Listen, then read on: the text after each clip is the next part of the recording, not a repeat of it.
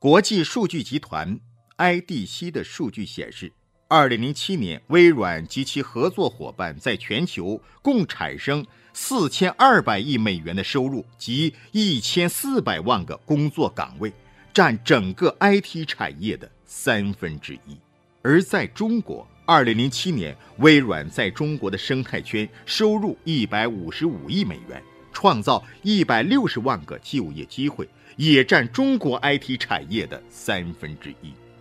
不过，微软在中国每赚一块钱，像与其有合作的联想、中软、浪潮这样的中国公司就会赚十六块钱。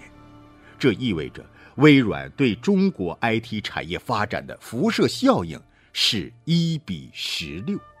整个 IT 产业的三分之一的收入及三分之一的就业岗位是由微软及其生态圈创造的。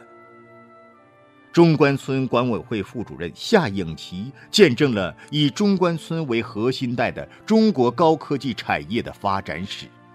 谈及微软研发团队对中国信息产业的作用，他总结道：第一。微软在软件业在高科技方面是一面旗帜，它在 IT 业是全世界第一。由于微软在这里，它的周边就会聚集很多本土的小公司，这些小公司甚至是由微软而衍生出来的，这对当地的科学技术水平和人才培育有极大的提升作用，会带动很多小企业的发展。第二，在微软的带动作用下。IBM、摩托罗拉，还有其他一些国际知名大公司也陆续进驻中关村，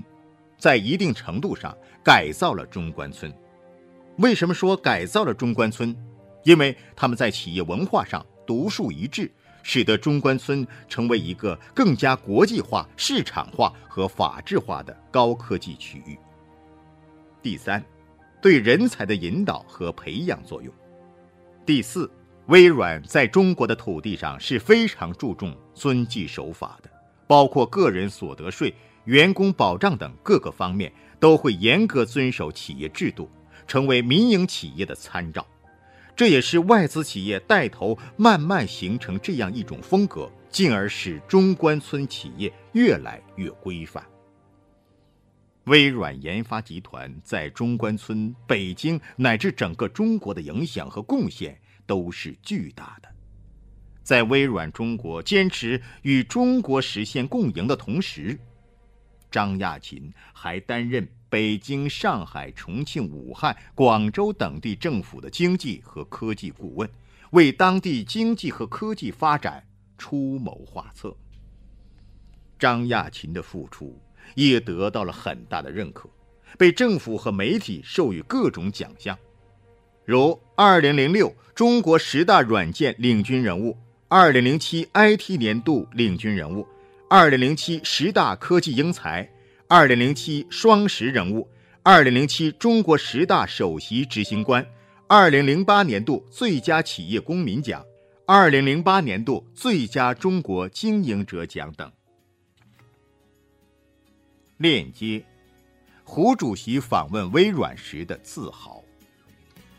作为微软全球副总裁兼微软中国研发集团主席的张亚勤，是盖茨智囊团的核心成员。盖茨到中国和亚洲来，他大部分时间都全程陪同。在二零零六年，微软中国研发集团成立不久的四月份。中国国家主席胡锦涛访问美国的第一站，选择在位于西雅图的微软总部以及比尔·盖茨的家。张亚勤作为公司高层，跟比尔·盖茨一起拜见了胡主席。胡主席的此次访问，足以证明微软中国研发集团在中美关系中的重要作用。活动结束后，张亚勤。按捺不住心中的兴奋与自豪，给微软中国研发集团的全体员工写信，描述了胡主席访问的详细情景，并对中国的研发团队寄予无限的期望。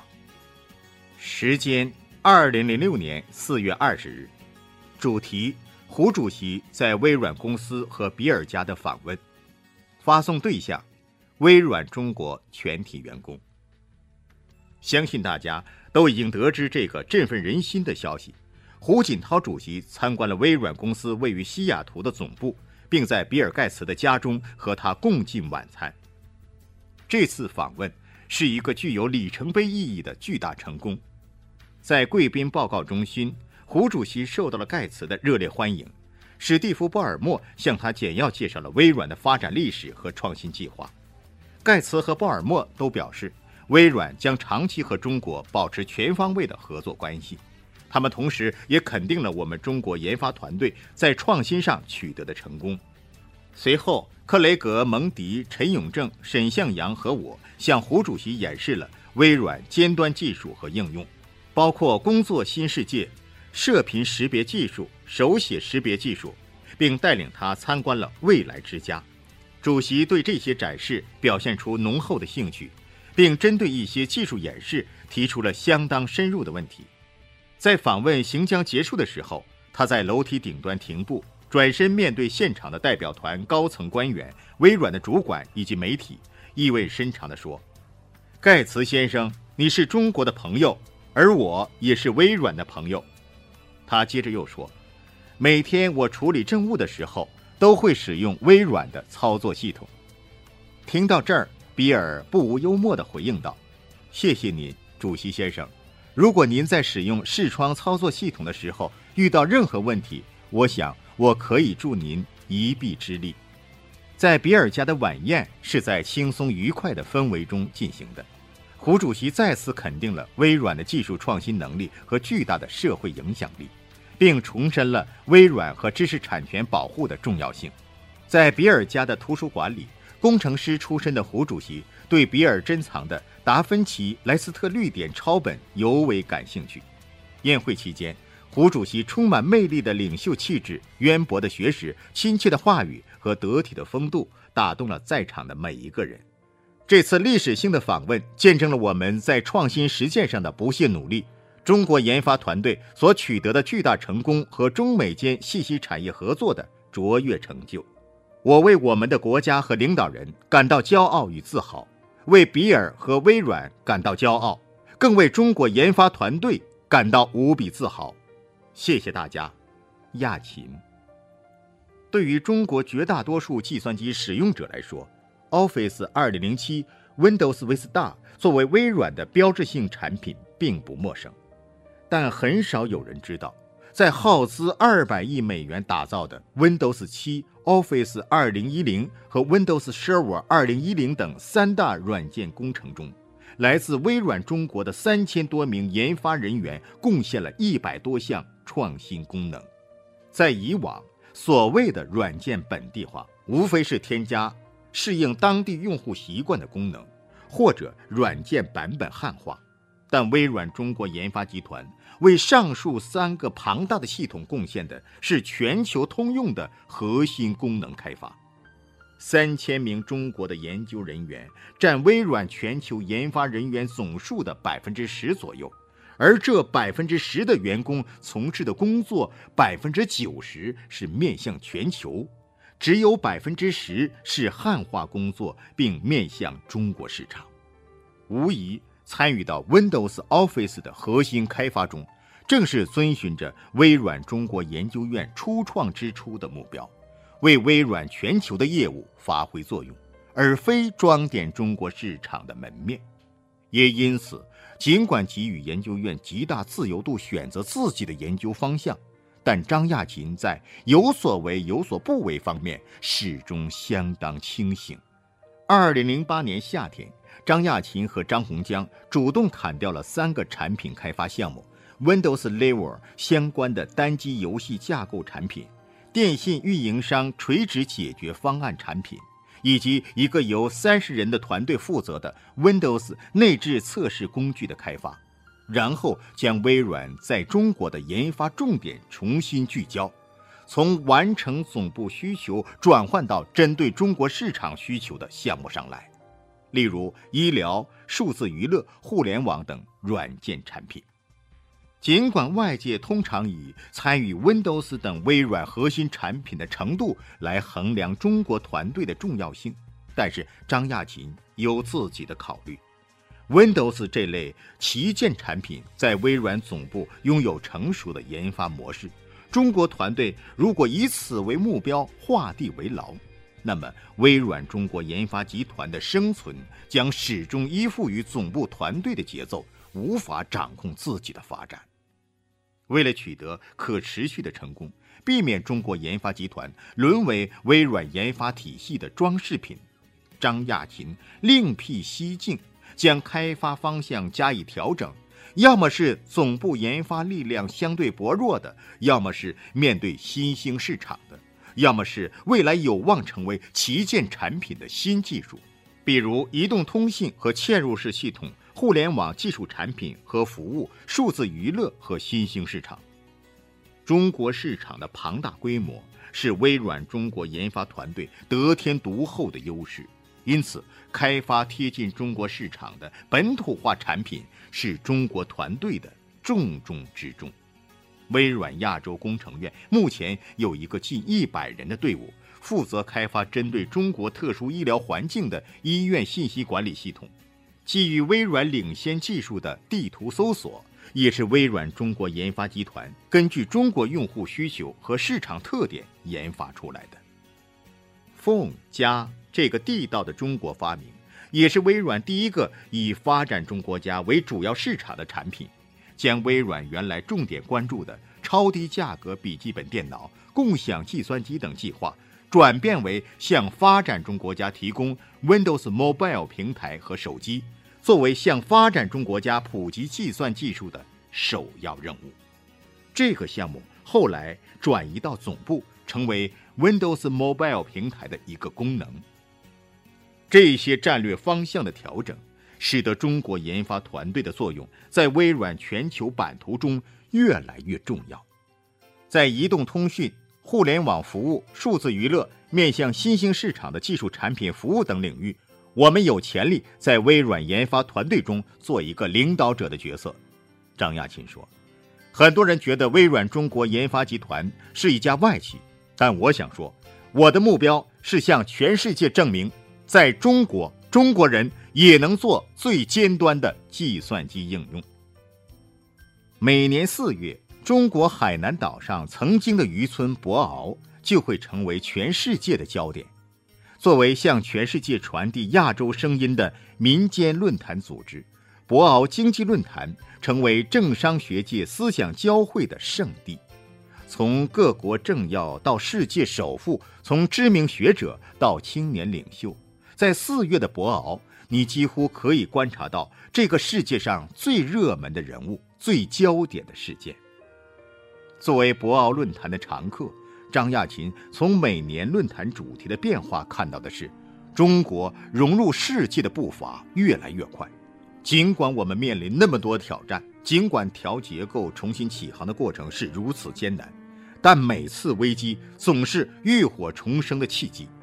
这也是我们中国人所说的“危机等于危险加机遇”。得益于席卷全球的金融危机，从2009到2010，连续两年的论坛主题都聚焦于后危机时代的复苏。在经历了无节制的消费主义和以国内生产总值为导向的增长模式之后，未来十年甚至二十年，中国的发展成为全球关注的话题。这家世界经济引擎的良好运转，不仅关乎十三亿中国人自身的福祉，更是使世界其他地区走出危机的拉动因素。在美国前财长保尔森的小范围见面会上，这位全程参与迎击金融危机的银行家，以自己亲临峭壁边缘的经历，剖析了他眼中的危机。保尔森的冷静客观令张亚勤思考良多。张亚勤曾经在研发集团的内部刊物上说：“从十年前创办当时还叫微软中国研究院的第一天起，他就从来没有为钱担心过。但这次，他也破天荒地开始研究预算、看财务报表。什么叫危机？”当每个人不管身处什么位置、什么行业，都开始感到一丝凉意的时候，也就是人人自危的时刻。正如我在参加博鳌论坛讨论时谈到的，由于政府的部署、企业的努力，这次全球金融危机对中国的影响看上去比较小。但这也意味着，经济体系中很多泡沫成分还没有去掉，包括房地产泡沫、股市泡沫，特别是人的心态的泡沫。总的感觉是，海啸过后还没有看到谁在裸泳。这是好事儿，也是坏事儿。我们绝不能因为金融风暴引发的经济波动暂时得到控制而沾沾自喜，甚至于忘乎所以。中国作为世界上最大的发展中国家，迫切需要进行经济结构调整和产业升级转型，把握健康可持续发展的主线，直接跨越至绿色经济大国，少走弯路。企业需要警醒，不应盲目乐观。加紧向健康合理的发展模式的转型，关注创新，打造具更高附加值的产业链和生态系统。具体到此次博鳌年会倡导的绿色经济，这是人类发展历史上的一次深层次的生产力与生产关系的变革，人类社会的发展导向从此加入了绿色指标，绿色将深入到社会经济发展的方方面面。一九九八年回国创办微软中国研究院的时候，张亚勤怀揣着以信息科技改变中国的梦想。在他看来，在经历了这次给全球经济带来深刻改变的危机之后，中国作为世界上最大的发展中国家，迫切需要进行经济结构调整和产业升级转型，绿色经济是必然之选。抓住时机，在危机后的经济崛起中把握健康可持续发展的主线，直接跨越至绿色经济大国，少走弯路。IT 是绿色经济发展的推动力，IT 行业本身就属于绿色产业，IT 行业自身的创新与变革，以及利用 IT 技术进行传统行业的改造与提升。可以加快各行业向绿色经济转型的步伐，提升产业经济向绿色模式的全面转轨。其实，后经济时代引发的思考不仅限于经济范畴，甚至企业管理、思想乃至人文方方面面都面临着一次深刻的变革。在博鳌接受媒体采访时，张亚勤表示。基业长青是每个有使命感的企业的目标，从优秀企业发展成为卓越企业，也是每个有社会责任感的企业家的梦想。我们说，卓越企业的三个基本指标是：持续经营五十年以上，不依赖单一的领导者，有完善的人才培养和管理机制，不依赖单一产品的成功，有持续创新的能力。如今，卓越企业。还要加上一条绿色指标，也就是企业对社会及世界的绿色责任，包括两点：一是企业自身的运营模式需要更加绿色；二是企业产业与服务的研发方向将考虑绿色性能与应用。危机之后，大潮退去，裸泳者终将现身沙滩，这个时候，人才更是成为企业的核心竞争力。人才的培养与管理需要持久、规范、人性化，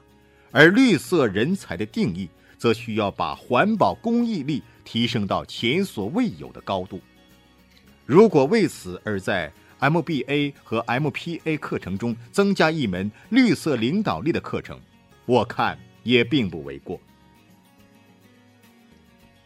未来计算机的发展模式是一个充满吸引力的话题。